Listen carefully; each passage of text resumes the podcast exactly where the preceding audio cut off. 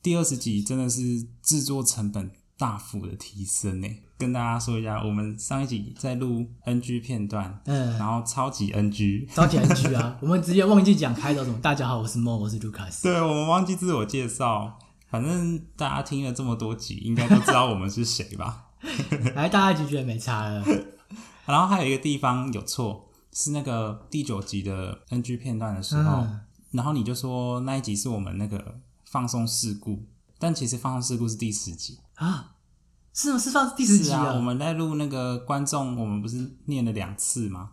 啊？对哈，对啊，是第十集，所以其实不是第九集。哎整个搞错。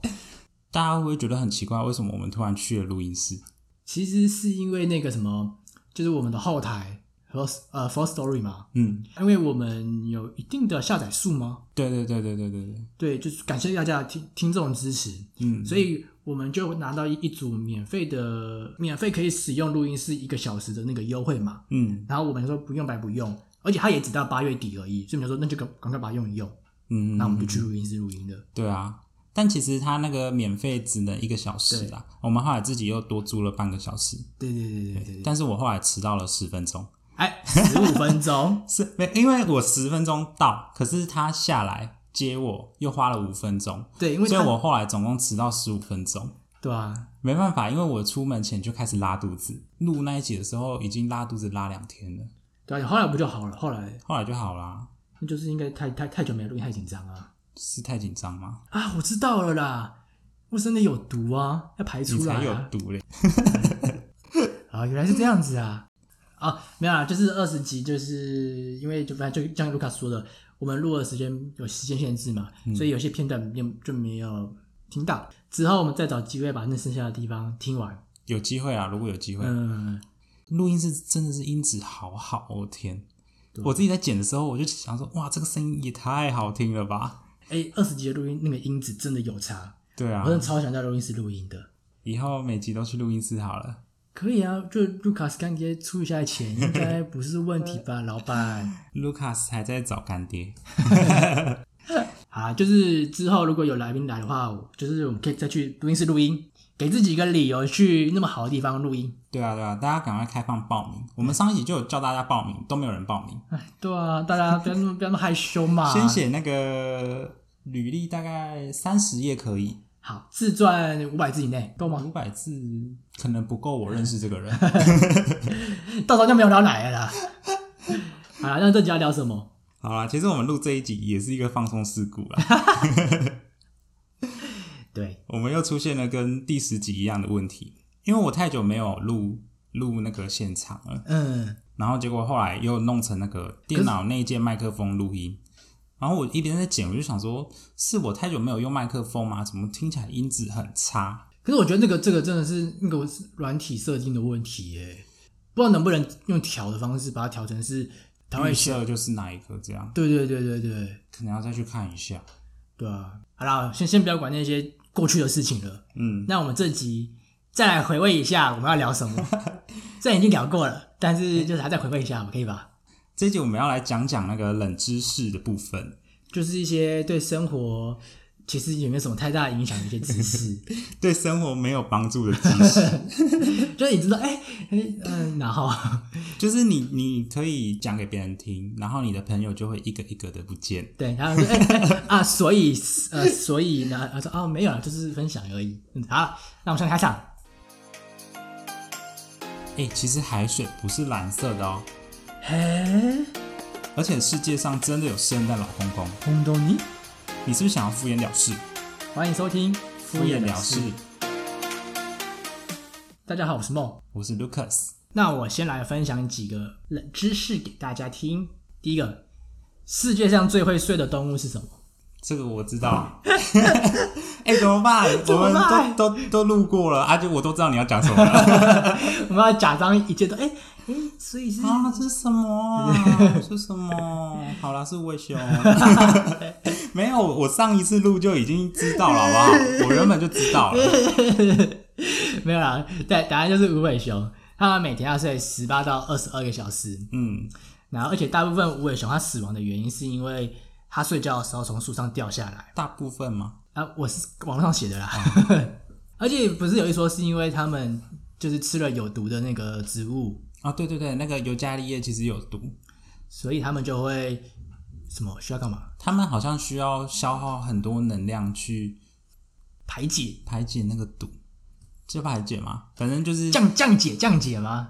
就是他们需要很多能量去消化那个毒啦，啊、然后所以就需要睡很久，补充很多能量，好像是这样。所以你平常睡那么久是因为身体很多毒，对对，我嘴 巴嘴巴很毒， 不是？我知道身 体吃东西啊哦， 没有，我没有那个意思，我没有那个意 思，误会误我不知会。道你是想要讲什么。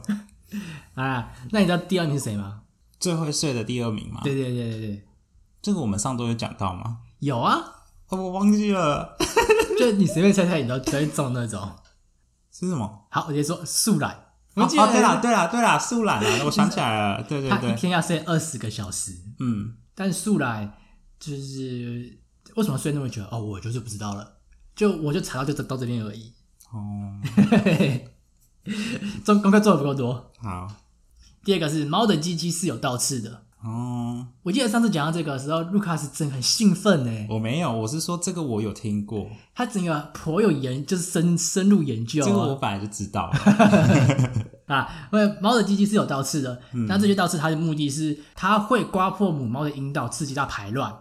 第二个是它可以呃，因为母母猫的阴道壁里面可能会有其他只公猫的精虫残留，所以倒刺可以把那个阴道里面的东西刮干净，阴道壁啦。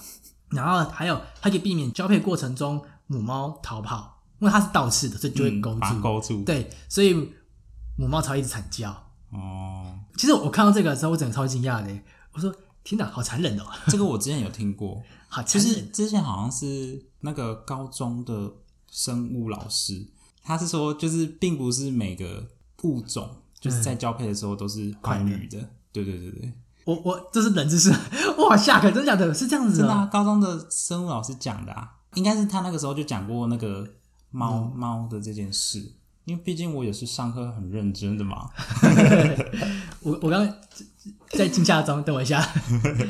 我我看到另外一个，他说我但但我知道一件事情是，就是很多动物的鸡鸡其实蛮特别的，嗯，像鸭呃鸭子的鸡鸡就是那个螺旋状的，螺旋状，就是就是螺旋状，母鸭跟公鸭的那个鸡鸡的那个螺旋的，一个是顺时针，一个是逆时针。嗯所以如果他们强那个公鸭要强行进入母母鸭的身体里面，它是不行的。那他们交配的时候是要一边交配一边旋转，这个我就不太知道了， 啊，不然怎么进去？可能高速高速旋转跟螺丝起子一样嘛。嗯，好奇怪哦。好，我不知道，对不起。 还是鸭子是那个可以，就是慢慢放松进去之类的，你说放松的时候，它的螺旋会就是有弹性。 就毕竟、哦对，嗯，好，这段剪掉， 这段没有经查证。好，乱讲一通。再再来，最近大家都在看奥运，支持奥嗯运，那就这边跟大家讲几个，就两个而已啦。奥运的小知识，第一个是那个，其实每一年每一次办到办的奥运，都会新增一些新的项目，嗯像这次就新增五个比赛项目，嗯第一个是空手道，第二个是滑板、冲浪、运动攀岩跟棒垒球。你知道怎样才可以办这些新的项目吗？奥委会同意吗？对，其实基本上就像是呃主办的城啊市，，主办方提出，然后奥委会同意就可以。对对对对对对，然后他就是他考量点是是是否能吸引到新的观众或者新的年轻人，嗯就是对体育有更高的投入和关注，然后可以带起那个风潮，嗯它就会可以被列入。但是这些项目啊，它不一定会在下一次的奥运中会保留下来，可能被取消。像是棒垒球，其实在二零一二年的奥运的时候，后来就没有被取消了，然后今年才又回来。哦，啊，下一次就被取消了，就是因为可能可能其他国家人真的没在打棒球 吧，看主办方有没有想要办吧。感觉就日本最想办吧。然后今年最最特别的就是那个、啊、滑板跟冲浪啊，可是哦，还还有一个，我觉得这个是蛮蛮蛮蛮蛮对的，嗯，就是其实主办的城市啊，他会考量自己有没有那个获得奖牌的可能性较高。哦，对啊，对，你知道今年的那个滑板啊，超扯哎、男生跟女生的金牌都是日本人。啊是哦，超厉害的啊、然后女生的更夸张，你知道女生的那个滑板的金牌几岁吗？嗯我不知道，十三岁，太年轻了吧？十三岁我们在干嘛？奥运没有年龄限制哦。诶，我其实不太知道欸诶，但我看他好像也是世界纪录里啊，就是算是就是可能前几年轻的，哦，但我不确定他到就到底十三岁耶？十三岁，我还在那边妈妈咋抠欸诶，没有，我的妈妈给我炸。然后几把几把几把， 太扯了，十三岁，而且他铜牌也很年轻，是铜牌十六岁，嗯，十六岁跟十三岁，他们就是从十三年前就开始规划啦。因为他们妈妈肚子里面就开始这边滑 了，我我那我没有没有，是说我要规划那个十三年后的奥运，我要让他参加那个滑板比赛，对，他一从一出生就放在滑板上面在溜，先培训一个滑板国手，然后再来规划这个奥运项目，哦，计划通是不是？聪明哦。好啦，那你知道下一届是那个二零二四嘛，就是巴黎奥运。嗯，那你知道巴黎奥运有个新的项目是什么，你知道吗？是什么？上次你们就知道，那个 假装嗯，是什么啊？是霹雳舞，啊，霹雳舞哦，什么是霹雳舞啊？嗯不是说好你要去准备二零二四霹雳舞的那个项目了吗？对啊啦对啦，其实我们上周录的时候就已经知道有新增霹雳舞的项目了，嗯，然后从那之后我就开始认真练习 了。那我要跟你讲个坏消息，什么消息？准备好了吗？什么取消了吗？不是不是，原来霹雳舞好像就是 breaking 的意思。哦，我我真的有去查哎、我在 YouTube 上面打霹雳舞教 学，然后出现的都是什么地板动作？对，然后就 breaking，所以哦，你这样可能希望这边变得比较小了。我以为有啦你开始有以啦为是什么什么什么诡异的舞蹈舞蹈 OK 的，我已经开始练了。我以后每次睡觉我就躺在地板上，不是躺在地板上要做动作哎、培养先培养一点感情，啊！然后再来练动作。这样，那建议去巴黎，看能不能去巴黎哎、可以哦 培。养那边的感情。我朋友在巴黎啊，对，你说 Emily 嘛，对对，Emily。然后他们哦，帮他们宣传一下好了，就是他们开了一个节目叫做“够了哦巴黎”，然后再分享一些巴黎的趣事。哎、听起来不觉得很有趣吗？蛮有趣的，我每集都听。然后最新一集今天今天上的，在讲那个邻居啊，我还没听完。对巴黎有兴趣的话，可以去去听一下那个《够了哦，巴黎》。那我们也讲台湾的一些经验好了。台湾的故，台湾生活好不好？那大家喜欢听台湾生活的话， 可以听敷衍了事。啊啊！好 大家听到现在就是已经在听了、啊，什么意思？啊，大家对巴黎有兴趣，或者是蛮想知道就在巴黎的一些生活啊、一些经验的话，可以去听听听这个。嗯，够了哦，巴黎我朋友那个 Emily 就是很有活力的一个人。就不像我们，就是比较容易死气沉沉。对啊，对啊，我们比较严肃啦，我们是知识取向。对啊，我们就有些，唉你看在分享知识、冷知识，我们从今之后，冷知识会变成我们的常规节目。 那个收听率直接掉， 掉一波。好，下一个。那你知道奥运史上年龄最大的冠军是谁吗？是谁我忘记了，但我记得好像是六十几岁。对，是六十四岁的奥斯卡·斯旺，他是一个瑞典的射击运动员。然后射击，对，他在他出生于一八四七年，他在一九一二年的夏季奥运夺得个人射击项目的金牌。一九一二，所以他现在已经他一八四七年出生的，他已经够了吧？一九一二没有，他一八四七年出生的，哦，你没有出生一九一二， 一九一二不是他出一九生，一二六，我在算一九一二六十几岁，所以这个我没有考虑。好久以前了、 嗯哦这次应该不会有错了吧？ 如果他活超过一百一百，这样多少？一百五十 几岁，我好像在算数学了，我就对不起。我连减法都不行了。啊，然后他在一九一二年得到金牌之后呢，在八年后零九二零的奥运上面，他再次代表瑞典参赛，嗯，然后以七十二岁的高龄，成为就是有史以来最年龄最大的运动员。年龄最大可是没有拿牌有，他拿到银牌，哦，那很厉害更欸，想，所以他也是变成是史上年龄最大的奖牌获得者。哦真的是人生七十才开始哎、刚刚是一直一讲出这句 话，所厉以害我现在还是宝宝，啊！我人生还没开始，不你的在混沌当中，知道我人生有没有机会开 始，快快，再一天，再一天，再一天，没有，好不好？要不就六十九岁要三百六十四天了吧，至少也有五天吧。题外话，就是因为最近都在看奥运嘛，嗯， 一起为选手们加油。就现在播出这集的同时，就是奥运还没结束，对，我们今天录，明天就要上架了，对啊好刺 激哦！对，就是因为一些意外，我今天要光速减，加油！一起为选手们加油，为台湾队加油。嗯嗯然后今年的，就是选手们也创了很棒的记录，嗯然后希望台湾可以越来越好。嗯，这一次表现已经很好了哎，啦。真的欸真的很厉害，啊我觉得每个运动员的心理素质都好强哦，面对那些压力，我都看到都快紧张死了。啊对啊他们自己在场上，更，我觉得因为压力更大吧，像是戴资颖嗯，背背负全国的压力耶，对啊，我觉得哇，大家大家都很看好他，一个一个漏一个漏掉，一个一个没接到，好对像啊，就就就被骂一样。那大个家真心的理给压力，好大大。家真的是用鼓励代代替责备。他们可以代表台湾出战，就已经真的是够厉害了。可哦我们还在这边录 podcast 对呢，啊，我们哪一天才能？ 我们脸都不敢露呢，拜托。好啦，就是等我那个霹雳舞， 等我拿到那个霹雳舞的金牌，嗯我就大肆宣扬我们那个敷衍了事的节目， 啊，我们就期待有那么一天应该啊可以！吧？看三年后我们还在不在？哦，对对对，要真的是三年。好像有点久哎，我就觉得我们应该撑到那时候了。 好，那我分享完四个，换你。好，就是我要分享第一个是沉默带来的尴尬是强大的谈判武器。尴尬心理学家、啊、就是真的有这个心理学家，他专门研究尴尬。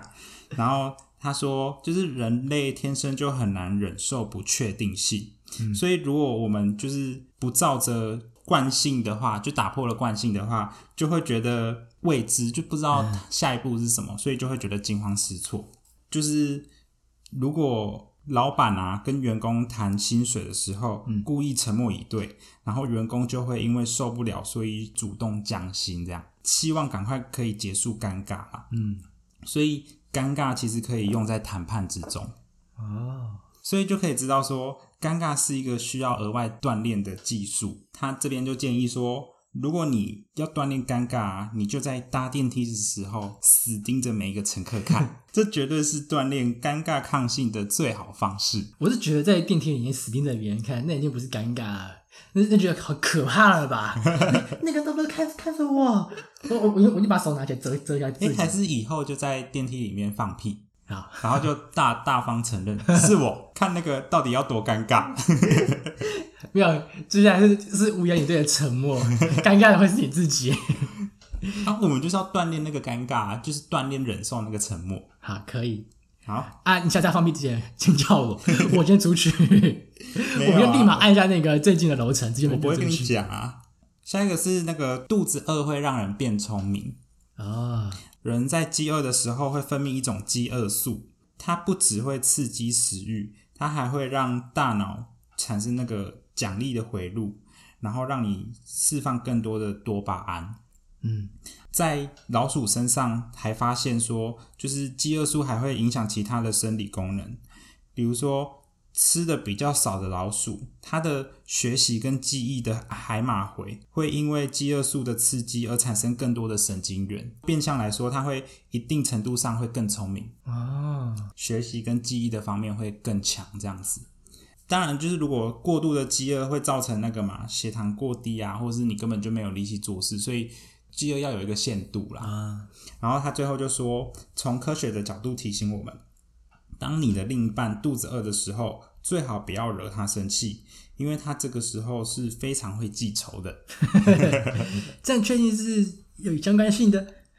就是因为他那个时候他的记忆跟学习的特别好方面会特别好。对，哎、所以这样子就是我们以就是以前什么会参加什么饥饿三十，是为了变聪明吗？就那时候就拿书去看。哎、是哎、其实我们当时讲过一模一样的东西 啊，就是我们可以拿书去参加饥饿三十， 对对对然，后就可以把那些什么英文单字啊、嗯，古文作文啊、古文三什么古文几篇、抢救国国文大作战，古文三十篇啊什么之类的都背下来，整个倒背如流。 OK 的，OK 的。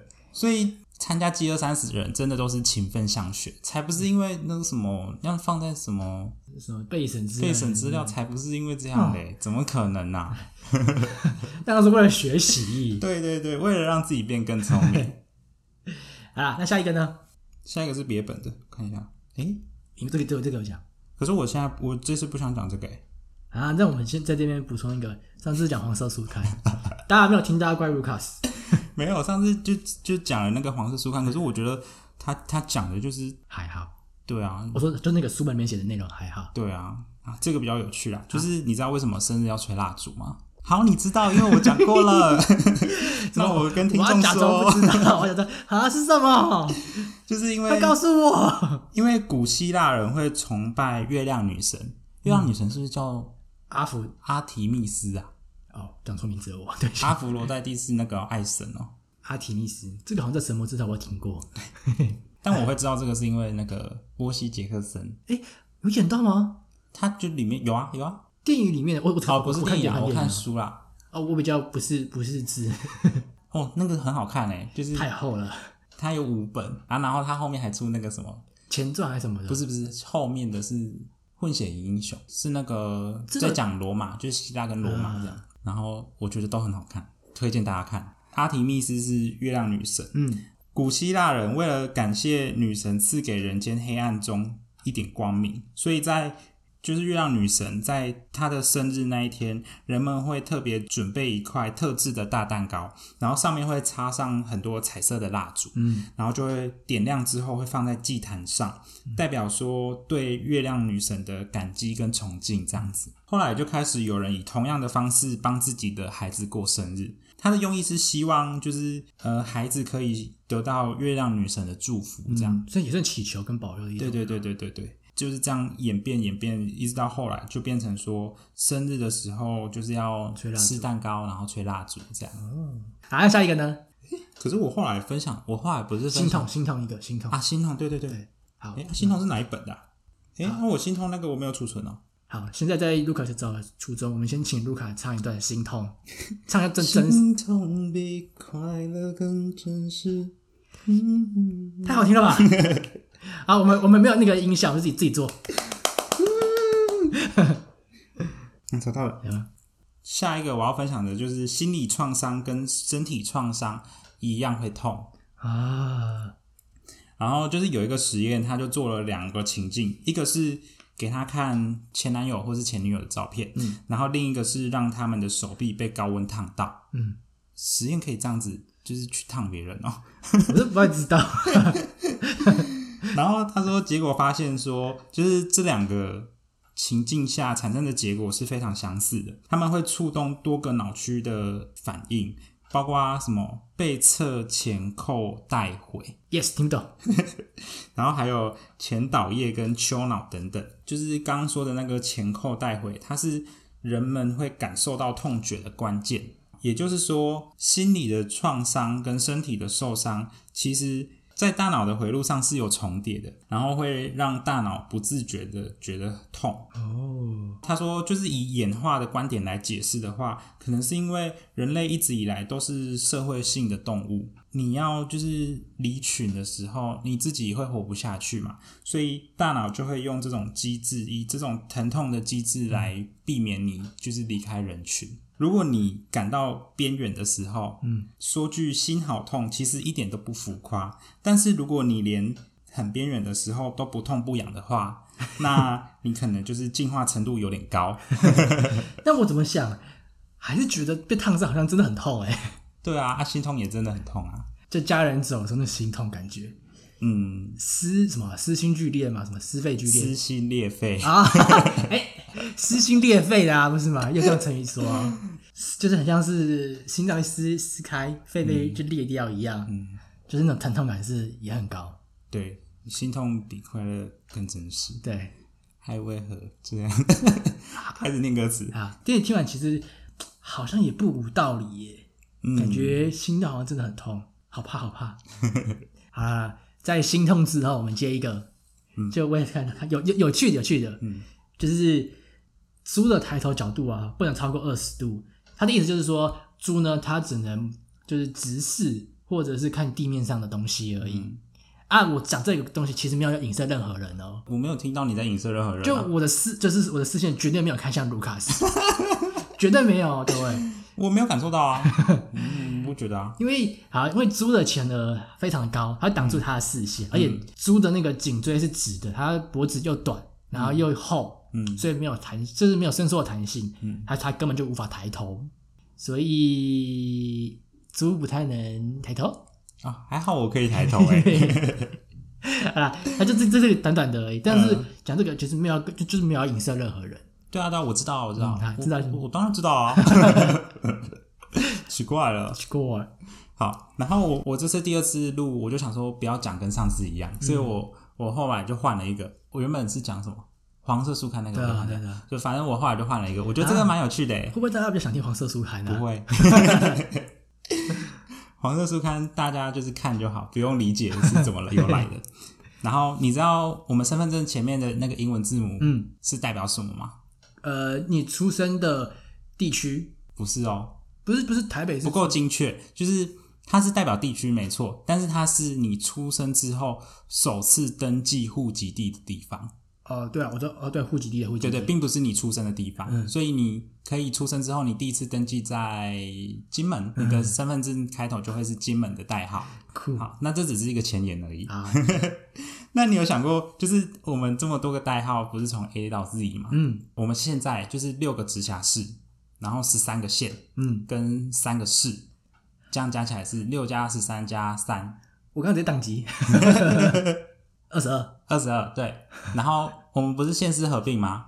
就是台中、台南跟高雄县市合并嘛，对所以再加三，二十二加三，二十五。二十五，我们的身份证里面有一个是 Z，Z 嗯是第二十六个啊。嗯，那你有没有想过为什么只有二十五个，可是有排到 Z？我知道一个很特别的，是阳明山有一个，哎、哥，你怎么知道？哦，是阳明山吗？是阳明山，其实是缺少 Y，这个 Y 代表阳明山，你竟然知道哎、哦，因为我是我之前听过啊，因为我之前啊，反正有一阵子我很常帮去阳明山玩，嗯然后我朋友朋友在阳明山有住的地方，嗯，然后他他跟我讲这件事情的，可 恶！我还想说耶，我从来没有听过这种东西耶，有够有趣的。我先答对了欸，对你，你答 对了，我是冷知识达人呢、欸害我觉得一点乐趣都没 了，可恶！好，还反是正我们再做一次反应？不用不用，哈，是阳明山，我现在觉得我的心跟烫伤一样 痛。好，反正就是在民国三十八年的时候，好， 那个时候就是那个国民政府再找到对不起，来，同学起 床。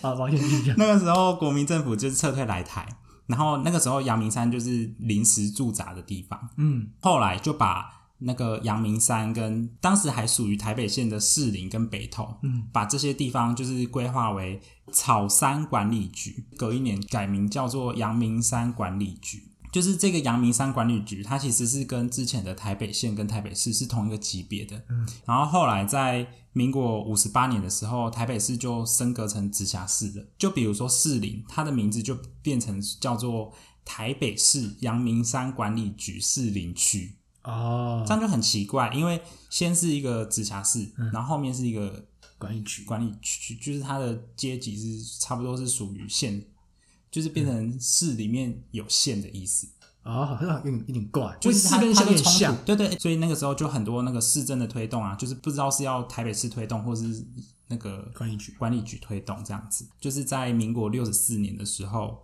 就是去除了阳明山管理局这个行政嗯权限，士林跟北投就变成归到台北市政府。哇哦，好好，所以呢，重点就是，就是如果你看到有人的身份证是 Y 开头的，嗯，那你就知道说他至少已经四十六岁了， 哦，因为在对耶在民国六十四年的时候，就是就已经没有这个地方，嗯嗯嗯所以他一定是在民国六十四年以前出生这的。样就对，哎，对对，四十六岁了，对对对对对对对，哦，好酷哦，对啊对啊对啊！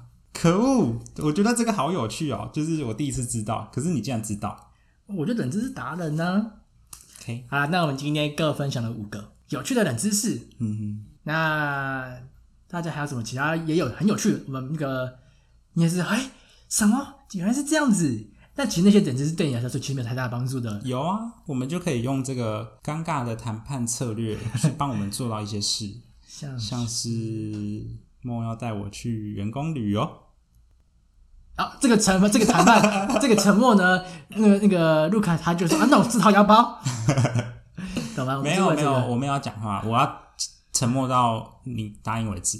好，那我们接下来三十分钟就是开始沉默。好， 预备，开始。啊，输了。 好啦，呃，我们这集跟大家分享了各五个有趣的冷知识。那观众还有什么有趣的冷知识呢？也可以分享给我们，那如果喜欢我们的节目，可以给我们五星好评，然后留下你的评论。也可以追踪我们的 IG brush me off 敷衍了事。那我们第第二十一集，我们第二十一集就到这边，嗯，拜拜。拜拜。